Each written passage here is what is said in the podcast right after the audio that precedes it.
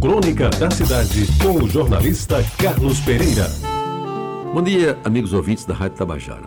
Eles nasceram no mesmo ano, no mesmo bairro e praticamente na mesma rua. Explico bem. Francisco era de janeiro, portanto mais velho.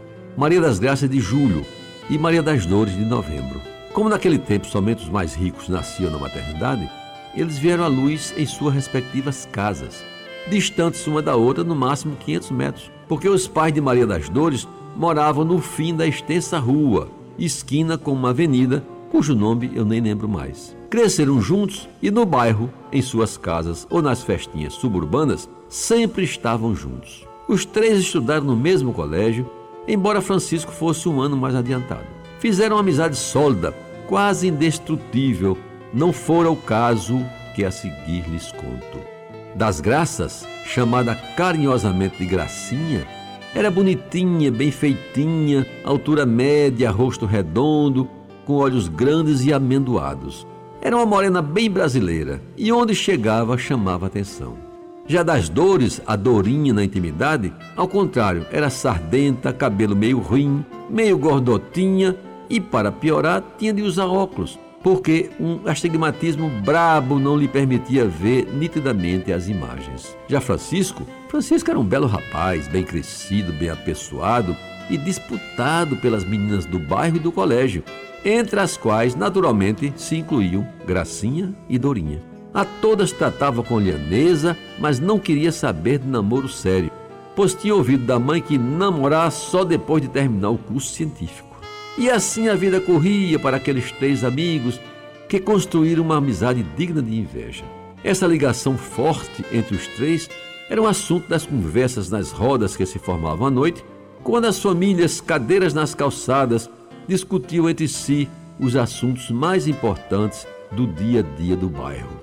Terminado o curso científico, Francisco foi premiado pelos pais e, com a ajuda de um tio rico, com uma bolsa de estudos no Rio de Janeiro, para onde foi cursar medicina, deixando saudades enormes nas garotas da rua, notadamente em Gracinha e Dorinha.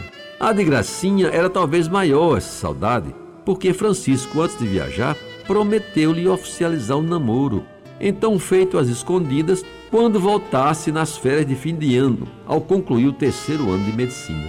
E assim aconteceu para a felicidade total de Gracinha e uma tristeza imensa de Dorinha, que alimentava desde menina um amor impossível por Francisco, no que não era correspondida, até porque nunca teve coragem de exteriorizar seus sentimentos.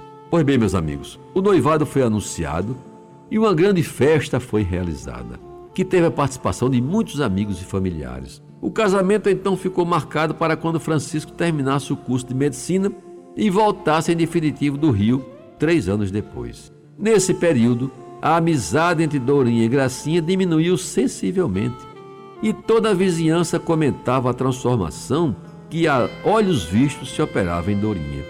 Mudou os cabelos, perdeu alguns quilos, cuidou melhor do seu corpo, frequentou mais a praia e resolveu investir no que havia de mais moderno. Resolveu e decidiu substituir os surrados óculos por uma coisa que estava vindo do sul, conhecida como lente de contato. Era, por assim dizer, uma outra Dorinha, completamente remodelada. Quando Francisco voltou para se casar com Gracinha, aconteceu o inesperado. Revisitando Dorinha, descobriu nela os atributos que nunca percebera.